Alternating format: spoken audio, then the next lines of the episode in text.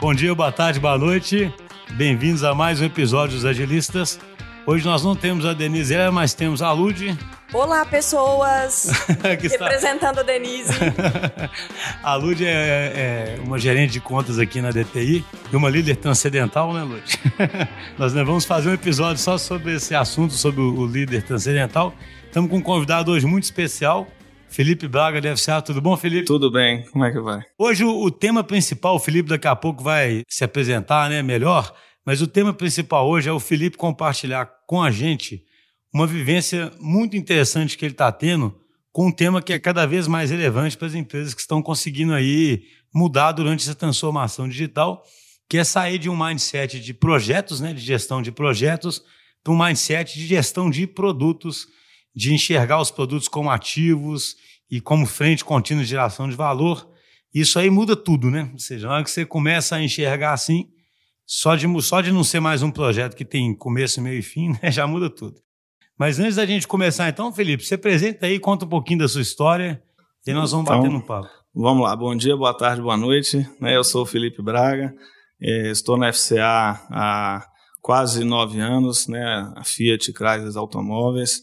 E eu, a minha trajetória ela, ela começou como um analista de TI lá na manufatura. Fui contratado é, pelo Geraldo Paiva. Quando eu cheguei já era o André, que é o nosso CIO hoje, que é o diretor da nossa área. E cheguei para trabalhar na planta de Betim. Depois de um tempinho trabalhando na planta de Betim, fui envolvido num projeto global para desenvolvimento de uma nova solução para manufatura.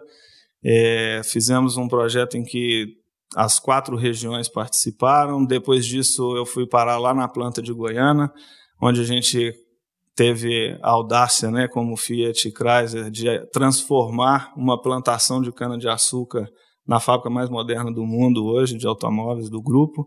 Hoje a gente produz lá o Renegade, a Toro e o Compass.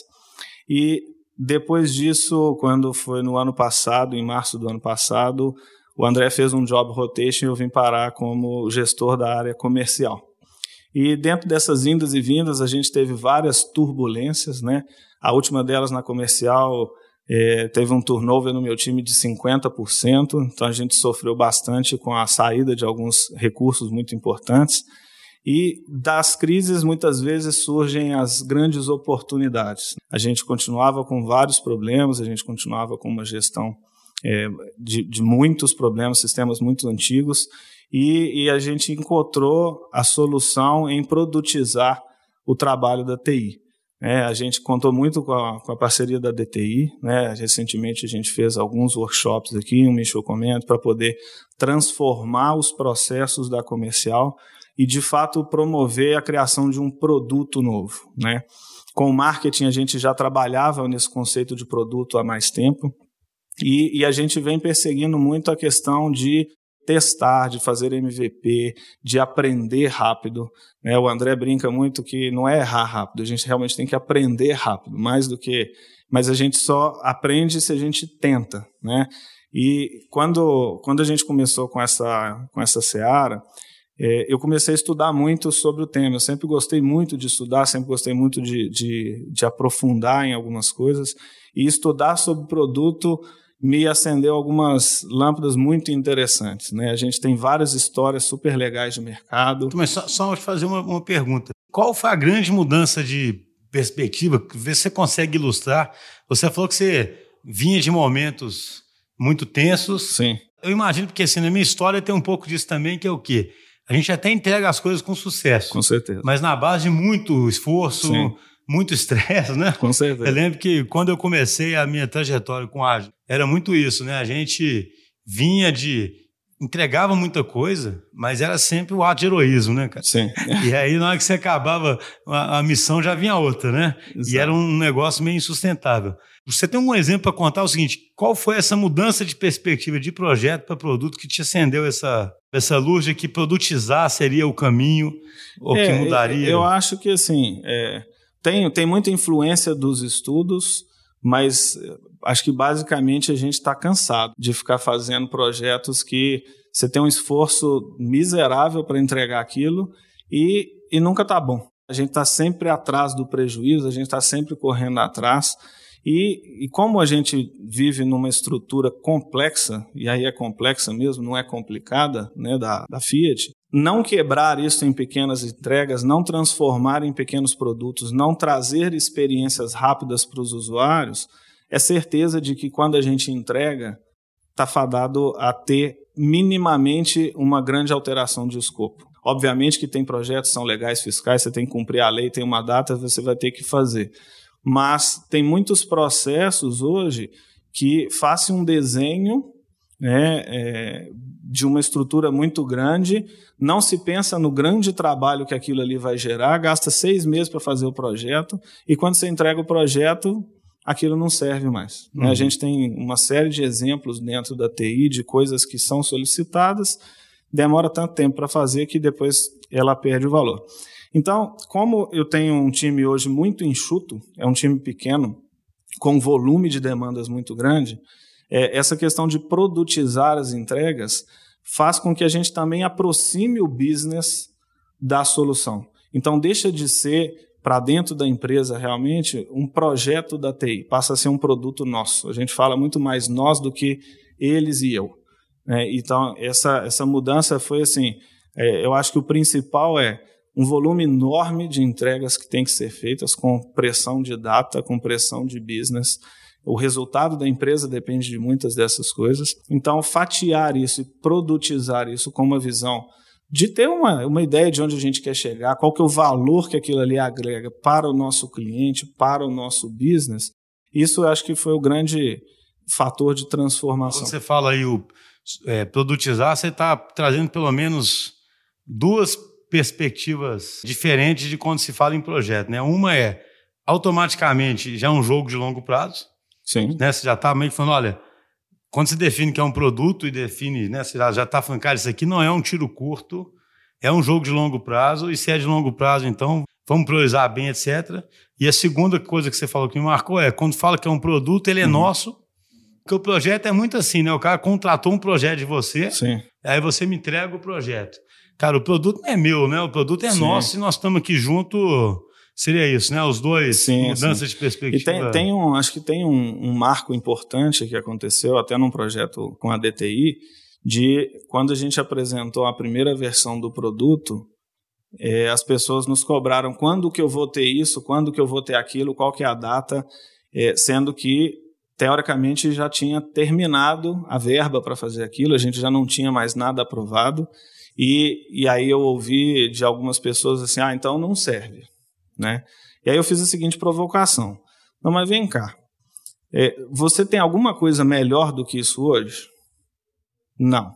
Você acredita que isso daqui pode ser a nossa solução? Acredito. Falei, então vamos investir nisso como um produto e vamos evoluir ele junto. Vamos trazer as concessionárias para participar, vamos trazer os regionais, vamos trazer a diretoria e vamos realmente fazer com que essa solução aqui seja um produto, um filho nosso, que nós vamos criar ele, que ele começa, ele aprende a engatinhar, depois ele aprende a andar, depois ele vai para a escolinha, depois ele vai aprender a jogar bola e por aí vai. E, e aí, quando a gente, muitas vezes você faz essa provocação de você acredita nisso, o business fica meio que, falou, putz, eu, eu super acredito, né? E eu preciso de fato investir meu tempo, porque isso daqui pode resolver um problema lá do nosso cliente. Então, essa essa pegada de trazer o business para dentro, para ser corresponsável. Nós temos criado recentemente muito o conceito de product owner para que o business seja o product owner. Não é mais o gerente do projeto da TI que reporta tudo para todo mundo. O business passa a ser dono daquilo ali, ele passa a ser corresponsável pela priorização, ele realmente tem que se questionar se aquilo ali que ele está priorizando tem sentido ou não. E não mais a Maldição do Escopo, que, modéstia à parte, é meu episódio favorito aqui. Eu acho que tinha que estar no, no processo de Guerin lá da, da Fiat. Todo funcionário novo deveria ouvir aquele episódio, porque ele realmente provoca nas pessoas um conceito de que não sou eu e eles, somos nós. Né? Temos que trabalhar em cima de algo que vai é agregar valor. Né? O produto para você é tipo o unificador disso, né? Fala assim, o produto... Exato, exato. Porque assim se você coloca aquilo como produto e o, produ o produto é naturalmente dos dois, né? Exato. Porque eu falo assim, as pessoas, a gente tem que tentar pelo menos ser coerente na vida, né? Eu fico Sim. sempre brincando, né? Então, assim, a empresa, eu sempre provoco o cliente falando assim, cara, se você acredita no mundo VUCA, se você acredita no dígito, que você precisa fazer uma transformação, então como é que você quer ficar passivamente contratando isso da sua TI? E não participar ativamente, né? Não Porque funciona. o cara pode falar assim, eu não acredito nada disso, isso para mim é bobeira e pronto. Aí beleza, primeiro ele está sendo, né, coerente, é, se ele né? for sincero, a gente para de fazer e vamos fazer outra coisa. Né? Exatamente. Né? Toda vez que eu faço a apresentação do Business eu falo, se o cara acreditou nessa historinha aqui, ó, que o mundo é instável, que o cara pode falar assim, não, o meu negócio não é assim, ou essa minha área não é assim, mas isso é tão difícil hoje em dia, porque se o cara está protegido por um monopólio, ou está numa situação muito peculiar, né? Normalmente Sim. ele não tem mais aquela tranquilidade, né? Então ele tem que agir coerentemente com a realidade nova, né? Tem que ter coragem, viu, Schuster? Tem que ter coragem para falar não, tem que ter coragem para frear, tem que ter coragem para questionar, né? Porque é, é sempre muito mais fácil no mundo corporativo passar uma data e falar que vai cumprir. Mas será que aquilo ali que está por Para cumprir, focar no escopo, né? Exatamente. E meu, meu pai que tem uma frase boa que ele sempre fala: as pessoas no aperto voltam às origens. Então, é uma boa frase. E você, Lúcio, como é que você observou esse processo, né, da sua perspectiva de gestora da conta? Uhum. E a gente tem como missão nossa ajudar o cliente a mudar o mindset né, para o ágil. Uhum. Que, que você observou aí nessa jornada aí junto com o Felipe? Então, eu, eu vi essa transformação do, do Felipe, assim, de forma muito nítida, né? Desde que eu comecei a, a trabalhar com ele. E eu acho que ele falou uma palavra agora que representa muito, né? Do, do que eu enxergo, que é coragem. Ele foi uma pessoa que teve coragem de ir numa empresa que é antiga e super tradicional, né? Uma montadora ou seja, uma linha de produção, né? O core business da empresa é uma linha de produção super taylorista e normal. E ele teve a coragem de provocar uma disrupção que é chegar para as pessoas e falar assim: não, eu vou fazer uma coisa diferente aqui. E, isso foi muito interessante, igual aquela analogia que, que eu escutei em algum episódio da Pedrinha no Rio. Ele foi irradiando isso aí, ele começou a chamar a atenção das pessoas, né? Então os diretores começaram a falar: gente, Felipe tá doidão, o que, que é isso que ele tá fazendo aqui? Tem alguma coisa diferente nisso que o Felipe tá tentando fazer. E assim ele conseguiu chamar a atenção das áreas de negócio de que a gente estava achando uma nova forma de fazer. E ele precisou de muita coragem para isso. Eu vi que, que realmente ele provocou uma, uma ruptura no paradigma lá. E agora ele está começando a colher os frutos disso. Porque e a gente de onde, tá de onde veio essa coragem, Felipe? Porque eu admiro muito isso, porque eu falo assim isso aí, gente, até uma coisa que eu sempre deixo muito claro. A gente não critica nunca a, a, o nosso cliente tradicional, a gente respeita extremamente. Existe uma história e uma toda uma tradição que fez a, um grupo igual a FCA chegar onde chega, né? E, e, parte disso vai ter que mudar, né? né com Sim. essa onda digital. E todas as forças, muitas vezes, são de manter o status quo, né? Sim. De é, onde eu, veio a coragem? Eu poderia te falar assim de, de dois lugares, principalmente. Antônio Filosa, que é o nosso presidente, e André Souza, que é o CIO. Os dois, eles trabalham muito empoderando as pessoas. Então, assim, tanto o Antônio quanto o André, eles nos encorajam muito a fazer o que é melhor para a empresa, a fazer o que é melhor para os nossos clientes. Então, assim, é, ter o subsídio deles é fundamental para a gente questionar, para a gente ter coragem de falar não, né? para a gente assumir alguns riscos que, que estão inerentes a essa mudança de mindset, porque são feitos vários questionamentos. Esse dinheiro vai para onde? É um cheque em branco? É, o que que isso vai entregar? Qual que é o retorno sobre o investimento? E são várias das respostas que que a gente não tem no início. É muito legal o que você disse, porque tem um. A gente tem estudado muito o processo de mudança, sabe? E assim, essa mudança, ela não é top-down, no sentido que vai ter que começar ali nos diversos níveis, mas ela tem que ser totalmente consentida pelo topo, né? Com certeza. E é o que, é o que você está falando, né? Com ela certeza. tem que ser consentida, porque não existe coragem se você não estiver no ambiente onde o topo te der a concessão para ter aquela coragem, né? Porque Com senão certeza. vira insanidade, né? Claro. Vira... A gente sempre está mirando as empresas que querem mudar, né? O primeiro, uma das primeiras condições para mudar é o topo estar tá convencido de que precisa da mudança e consentir essa autoridade para outras pessoas para elas poderem começar a experimentar. Então você sentiu essa, né, você, você tinha com essa certeza. autoridade consentida para fazer. A... Só uma coisa que eu lembro que você me falou que eu achei muito interessante, que quando é, eles te perguntaram isso, né? É, mas que retorno que vai trazer? É, você teve a coragem de falar assim, não sei. Agora eu não sei te responder. Em breve eu vou saber. Com certeza. Que eu acho que é uma coisa que também é uma mudança de, de paradigma, você poder se dar ao luxo de responder isso sem Sim. correr o risco de ser penalizado, ah, alguma e, coisa até assim. deixando bem claro, não é que o fato de eu não entregar um, uma proposta e um número de retorno sobre o investimento, não é porque eles pararam de me cobrar. Né? Nós temos que fazer uma gestão à vista, nós nos comprometemos a voltar de três em três meses, a demonstrar que os indicadores estão evoluindo. E se eles não evoluírem, o dinheiro vai para outro lugar. É claro, claro. E, tá, está tudo certo. Né? Então, assim, cabe a gente a pegar esse voto de confiança e transformar em resultado da forma que a gente descobrir à medida que a gente for evoluindo como produto. Muita gente, quando escuta assim, eu, eu, sempre falo isso em todo episódio, né? Eu gosto de mirar os céticos, né, cara? Tem os, né, os, os céticos que falam assim, ah, Olha lá que beleza, né? Então o cara conseguiu uma autorização para ficar fazendo e pronto, né? Mas eu acho engraçado que quem experimenta isso percebe que é o contrário. A sua responsabilidade aumenta, aumenta. pra caramba, porque antes tem muito lugar que o cara cria uma ficção de um número que ninguém sabe, fica lá um ano falando que está fazendo um escopo, e, e, naquela ficção, e no final entregou o software, entregou o software, né?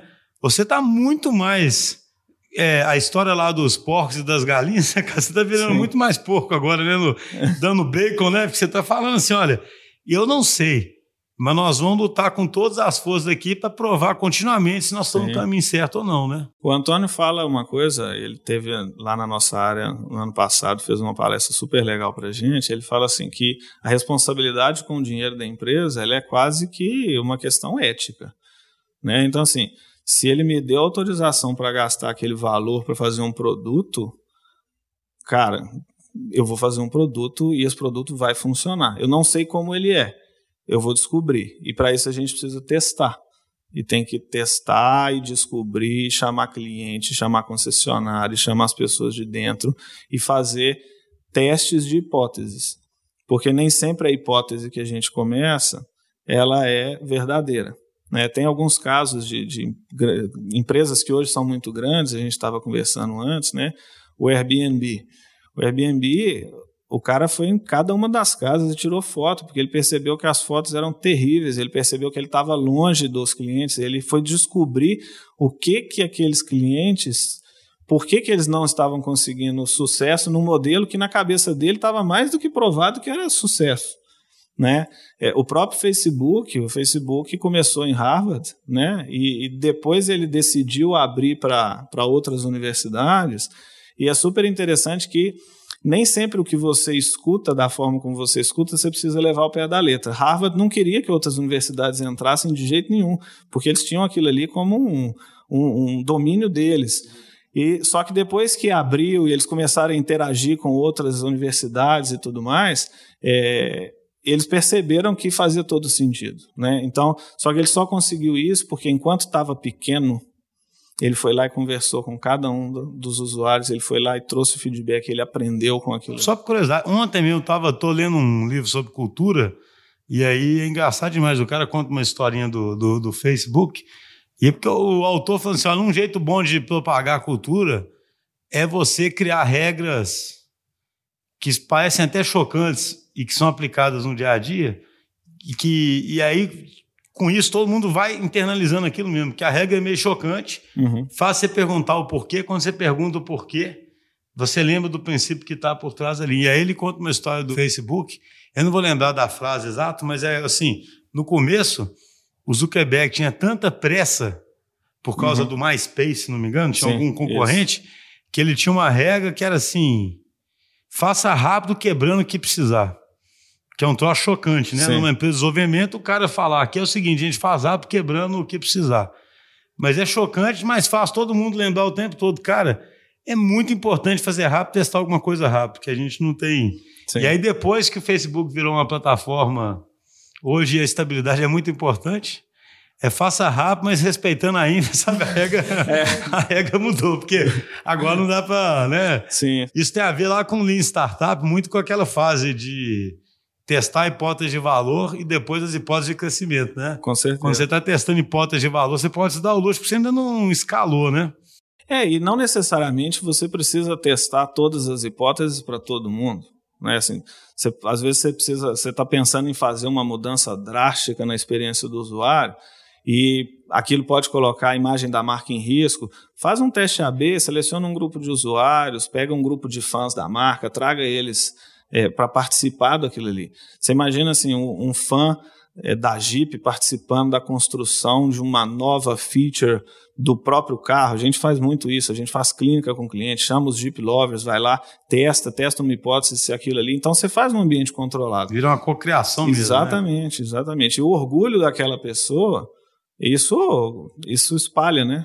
E nessa trajetória, assim, dos caras que estão em situação semelhante, você teve a coragem, mas devia ter muita dúvida no começo, né? Sim. Quando é que você começou a ver, ó, esse negócio vai dar certo mesmo, né? Assim, dá para ir nesse, nessa toada mesmo e eu vou abraçar essa causa mesmo, sabe? Como é que foi esse?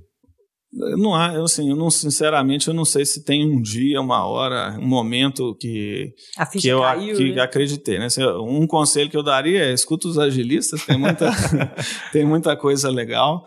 Tem muito conteúdo interessante, tem muito. Eu virei um, um, um super fã de podcast. Estou né? super feliz de estar aqui, o convite assim fantástico. Adoro os agilistas, os enzimas também. Queria até ter uma lista premium para eu ouvir antes dos outros e tirar um sarro com os amigos. Assinatura premium, né? Ó, a ideia.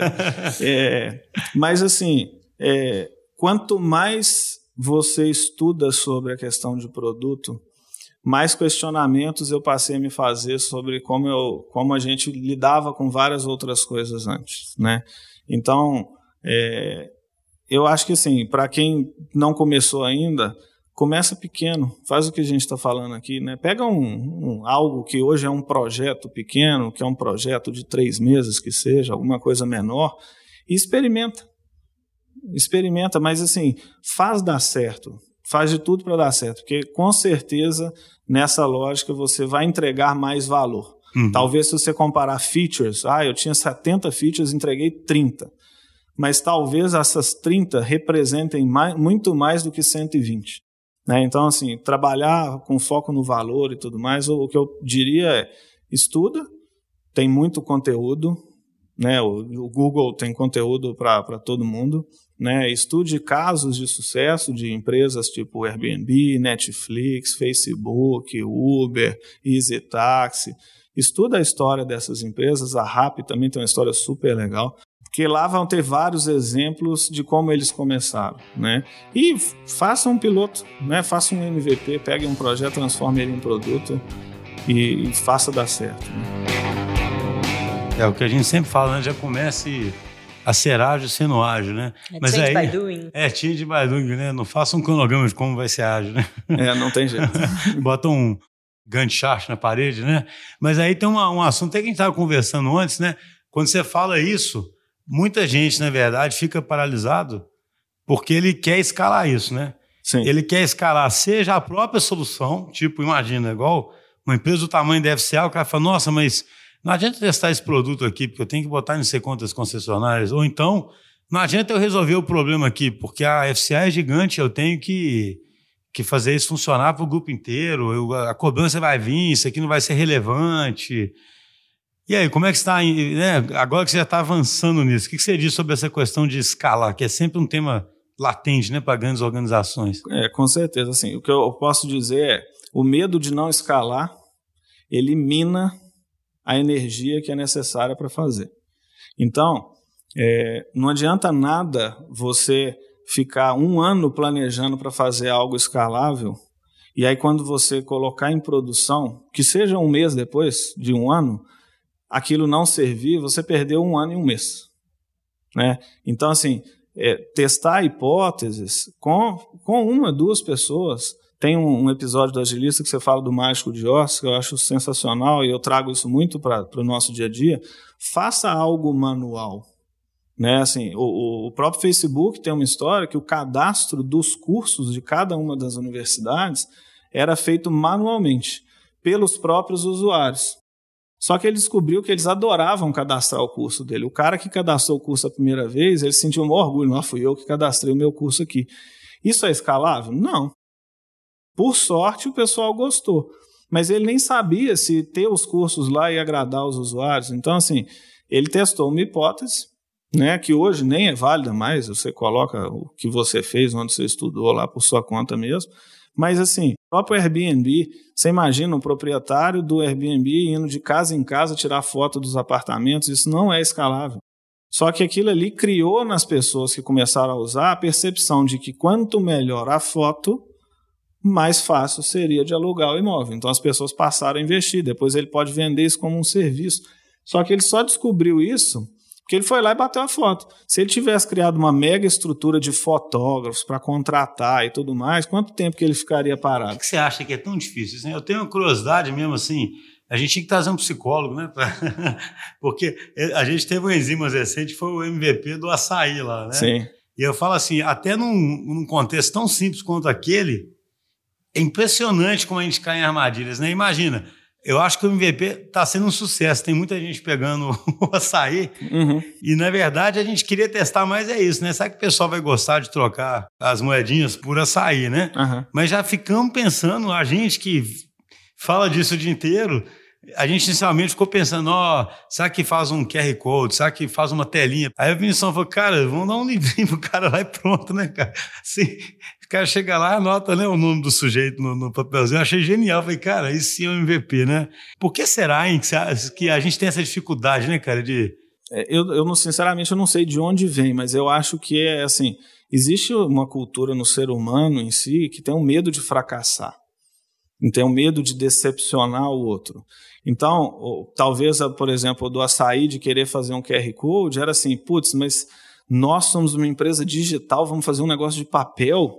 Né? Então as pessoas ficam com medo da reação. Pode ter, é interessante sua hipótese, né? Pode ter a ver com a aprovação social Isso, mesmo, assim. Exatamente. As expectativas que uns têm dos outros, né? Fazer papel de bobo, né? Com certeza. Tipo, lá, o cara achou que, né, que ia dar certo isso. Né? É, a, a, cultura do, do medo de errar, né? Ela, ela, acho que ela não é corporativa, ela está no dia a dia das pessoas, né? Tem até uma, uma colega nossa lá, Ana Zucchini, que ela teve no Gartner, e ela participou de uma palestra lá que eles propõem para que nos encontros dos times é, as pessoas passem a contar os erros que elas cometeram. Então, para compartilhar o que, que eu fiz de errado essa semana. E no início fica todo mundo calado, ninguém tem muita coragem, depois dá até briga para o pessoal contar o que fez de errado. Então, talvez um pouco disso facilite, né, da gente é, é, divulgar que, que quando a gente erra, a gente aprende. E a gente precisa aprender, né? Não, não dá para ficar permanecendo no erro. Então, eu tenho a sensação que a gente tem medo de frustrar os clientes, os concessionários, os colaboradores, por não ser algo perfeito. Né? E aí esse medo de errar e o medo de frustrar o outro ele acaba minando a energia que a gente precisa para fazer as coisas de e aí, fato muitas vezes a gente acaba investindo um esforço muito grande sem validar aquela hipótese e depois que a gente já empenhou aquele esforço, a gente vê que a gente não estava indo pelo caminho certo. Né? Não, é interessante. Acho que você foi bem no ponto, viu? Porque, por exemplo, eu concordo plenamente com o André, né? Você disse no começo, né? Que o André fala que, no fundo, a gente quer aprender rápido, não é falhar rápido, né? Uhum. Mas por que, que eu acho que o pessoal fala o feio fast? É porque, na verdade, só está aprendendo de fato se você de vez em quando erra, né? Sim. Talvez seja para salientar que o errar é permitido mesmo, né? Sim. E não porque, assim, é, é engraçado que tem um episódio nosso aí com o Humberto Mariotti, sabe? Que é, o, uhum. é um cara super eruditíssimo, né? Assim, Sim. cara estuda desde complexidade até literatura, psicologia, sabe? É uma coisa. E ele fala um negócio no episódio que eu acho interessantíssimo, que ele fala assim: é preciso conhecer a natureza humana. Sim. E até fala assim: eu não estou falando de psicologia, é como se fosse assim, ó, tem teorias psicológicas que tentam explicar o ser humano, mas antes disso, existe uma natureza. Parte dessa natureza diz o quê, por exemplo? Você quer ser aceito socialmente. Uhum. Você ser aceito no seu grupo, por exemplo, você não gosta de fazer papel de bobo, né? Por exemplo. Sim, sim. Ou você não gosta de demonstrar fragilidade, né? A gente, e aí, quando você pega uma corporação, é mais ainda, né? Você fala assim, eu vou me expor a ninguém, aquela história da vulnerabilidade da Brené Brown, né, cara? Então, uhum. assim, eu acho que no fundo tem muito a ver, né, que acho que é o ponto com essa história, assim, cara, ninguém quer mostrar nenhum tipo de fragilidade ou de vulnerabilidade, é. porque ele acha que perde a posição dele ali. Então é melhor fazer algo mais sofisticado Sim. e que todo mundo concordaria que deveria ser aquilo mesmo, do que se colocar sua reputação em risco, né, e fazer um troço que alguém fala, cara, você está brincando, você achava que isso ia dar certo, você está brincando, né? Você, é para isso, né? é para isso você está aqui para poder sugerir do cara ir lá tirar umas fotos, né? Assim, isso até eu sugiro, né? Tipo é. assim.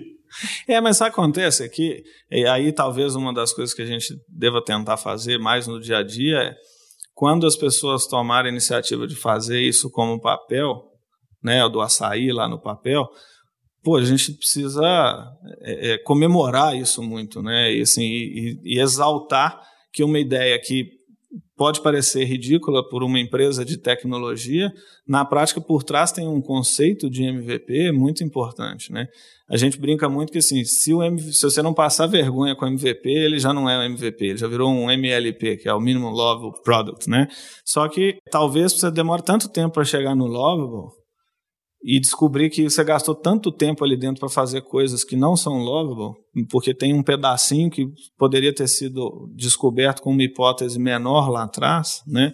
E te perguntar um negócio, você percebe isso se alastrando para o negócio também? Com certeza, com certeza. Assim, a gente, é, eu venho conversando muito com, com outros líderes da organização e, e, às vezes a gente já até tinha algumas coisas lá dentro que a gente não percebia. Vou dar um exemplo. A gente tem lá o WCM, que é o World Class Manufacturing. Dentro do WCM você tem vários pilares. Tem um pilar que chama Focus Improvement. Qualquer pessoa da fábrica pode dar uma ideia que pode trazer ou uma melhoria de qualidade no produto ou uma redução dos nossos custos operacionais. Aquela ideia que a gente chama aqui de hipótese, ela é testada em um pedaço da linha. Se ela funciona e tem aplicação, depois ela é expandida para outras áreas. Então, querendo ou não, mesmo sendo uma indústria Já advinda é um do Taylorismo, né, assim, a gente só tinha outro nome, né, vira uma ideia. É uma ideia do Focus Improvement. Então, assim, e, e isso, eu acho que assim, essas pequenas coisas e essas boas ideias, elas vão se alastrando. Porque tem tanto conteúdo interessante sobre esse assunto, que quando você compartilha uma entrevista, por exemplo, do Daniel Eck, que é o, o, fundador do Spotify, com o Reed, que é o fundador do PayPal e do LinkedIn, e a pessoa escuta a história dele, aquilo inspira todo mundo. Então eu, eu, eu vejo muito que isso tem se alastrado. A gente conversa com várias pessoas no corredor lá da Fiat sobre os próprios agilistas, né? Que as pessoas têm ouvido muito, a gente tem divulgado bastante, fica um painel com QR Code lá na TI para todo mundo ouvir. E isso a gente vê que esse movimento vai se espalhando. Porque quando você experimenta, você passa a ter uma entrega tão rápida de algo que para você tem muito valor, que você inegavelmente se compara com um projeto que às vezes tem até uma escala diferente, mas que gastou um ano para chegar naquilo. Sabe o que eu acho chegar? Os insights que aparecem né, nessas, nessas conversas, porque você falou um negócio também que eu acho muito legal, que é o quê? É, e eu tomo muito esse cuidado, como eu falei, eu respeito muito a história né, dos lugares, Sim. né? Isso não é assim, não existe uma pretensão de chegar contando as novidades como se essas ideias não pudessem existir, né, cara? Por claro. exemplo, igual você disse, obviamente que numa, num ramo automotivo já existe uma cultura de lean, já existe uma cultura de ser puxado, uhum. já existe uma cultura de fazer experimentação, já existe uma cultura de empoderar, né? Sim. Só que de alguma forma, para certas coisas foi se perdendo, né, cara? É um negócio. É, um caso legal que eu li também, você pega o cara que fundou a Intel. É, o cara veio, esqueci, é famosíssimo, é o cara que fundou a Intel. Ele veio de uma outra indústria de processador e ele fundou a Intel. Eles falam que ele meio que criou, na verdade, a cultura toda do Vale do Silício, isso em 60 e poucos. E, na verdade, o que esse cara acreditava absurdamente era no empoderamento, sabe? Ele acreditava isso, entendeu? Isso não é que, que agora nós estamos contando, né? Nós estamos tentando é resgatar de volta, inclusive, coisas que estão ali, né, cara? Sim. É, eu ouvi uma outra, que eu não vou lembrar aqui aonde que eu ouvi, mas a gente às vezes muito a gente fica querendo trazer outsiders para poder trazer soluções mirabolantes, né? Muitas vezes funciona, é legal, né? Você traz uma pessoa com uma perspectiva completamente diferente, mas essa, esse cara ele fala que é, grandes ideias surgem muito mais facilmente de quem está dentro do problema do que quem está de fora. A gente só precisa que elas tenham tempo e empoderamento para poder ter essas ideias. Então, nada melhor do que quem vive um problema para pensar numa solução.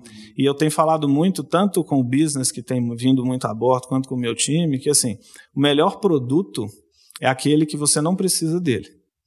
Porque ele faz ele supre aquela sua necessidade, ele elimina um problema. Óbvio que você vai ter outros depois, uhum. né? mas é um produto que ele resolve aquele problema, aquela dor e traz valor para a sua atividade, para o cliente, enfim.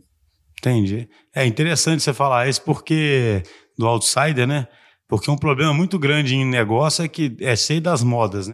Eu acho que tem momentos que negócio é isso. Um cara de fora ele é fundamental Sim. porque ele faz certas provocações, não tem comprometimento emocional, né? Mas a gente nunca pode confundir isso. Eu sempre cito o Mariotti nisso também, que uma das primeiras aulas que eu fiz com o Mariotti, ele citava lá o pensamento mágico, sabe? Ele fala que o ser humano tem dentro dele o pensamento mágico, que é tipo assim, é, eu vou até falar algo bem polêmico aqui, que eu, tenho, eu fico vendo hoje que, por exemplo, vou dar um exemplo de pensamento mágico, né? Cara, qualquer coisa hoje que alguém quer medir a qualidade, o cara usa NPS. Qualquer coisa. Sim. É como se a gente acabasse aqui essa sessão, vamos ver o NPS do podcast, você indica assim, cara, eu li um artigo, adorei, porque eu, claro que eu procurei, né? Um artigo que critica o, o, o NPS. Uhum. É mais a minha vontade que eu falei assim, cara, e aí o, o, dentre, dentre várias críticas lá que o cara faz, assim, ele mostra, por exemplo, o seguinte: é muito fácil assim, o, imagina um varejo. Ele pergunta o NPS no final da compra. Ele não pergunta NPS um tanto de compra que não aconteceu e que o cara pode não ter comprado, por exemplo, porque Sim. isso aí já muda o número absurdamente, né? É, ou então, outra coisa que eu acho que ele dá um exemplo fantástico. Ele, dá, ele mostra a foto lá, um banco americano, sei lá, você fez um TED e aí passou um tempo, chega lá aquela pesquisinha do NPS. Baseado na experiência.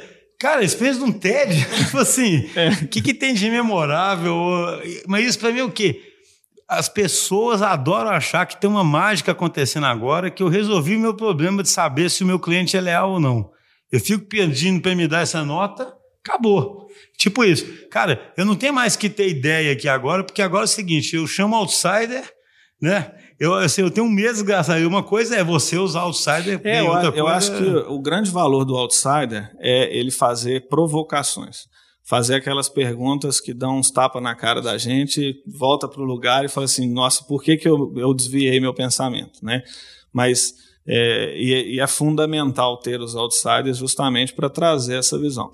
Mas a gente não pode esperar que a ideia genial que vai transformar um negócio venha sempre de um outsider. Às vezes pode vir, né, faz parte, mas empoderar e dar tempo para que as pessoas pensem em grandes soluções é, é, muito, muito interessante. Essa questão do NPS me lembra uma história muito interessante é, que eu, eu, tenho contado muito, e aí eu acho que é, é o, a gente precisa realmente sair de KPIs para os OKRs. É, e, e, o OKR, ele tem uma, para mim, ele tem uma grande diferença porque ele traz consigo o valor e não só um indicador. E a história é da Índia, a Índia estava com uma epidemia de cobra e e aí o governo teve uma ideia genial.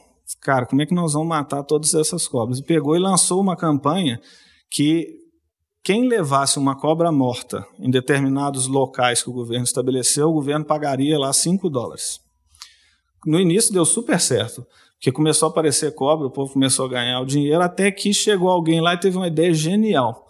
Até imagina, criar, criar cobra, né? Você já viu ninho de cobra, né? Não nasce uma, nasce centenas de cobras. Então o cara começou a criar cobra e levar a cobra morta. Por quê? Porque era um indicador muito frio, era um indicador único. Então a composição de indicadores ela é, ela é fundamental. Para alguns casos, não ter o NPS é até pior, mas ele sozinho não pode ser a grande resposta para todas as soluções. Então ele tem que ser um conjunto realmente casado com outras variáveis para dar o direcionamento, né? Como sempre, o papo está muito bom, mas a gente vai. Assim, a gente, na verdade, eu não sei se os, se os ouvintes vão dar mais feedbacks para a gente, eu nunca sei se realmente o episódio com 40 minutos que é bom, se o episódio. Tem gente que reclama quando fica grande, tem gente que reclama, né, quando. Você tem, assim, eu sei que não é simples, mas tem alguma mensagem final que você quer deixar, principalmente para seus algum, algum companheiro seu que está lutando lá no, no lugar dele para levar isso para frente, né? Eu diria que assim, é, não desista, é, persevere. É, o mundo está indo nessa direção e é uma direção que, independente para onde o mundo está indo, que eu realmente acredito. Então, se alguém tiver dúvida, pode procurar a gente lá, pode bater um papo comigo. A Lud tem meus contatos aqui. Então, assim, não desista, não é fácil, tenha coragem e, e, e fale sempre de forma muito transparente para a empresa o que você quer, para que todos estejam muito alinhados com o objetivo. Mas assim, só aí eu vou emendar uma pergunta na conclusão, mas a, a jornada é satisfatória, né? Com certeza, com certeza. Quando, quando a gente, eu te falo que o dia que a gente aprovou o, o projeto como um produto realmente foi um marco que eu cheguei em casa e, e tive que tomar uma cervejinha para comemorar. oh, bom demais, gente. É isso aí, pessoal. Lud, obrigado. Obrigada, pessoal.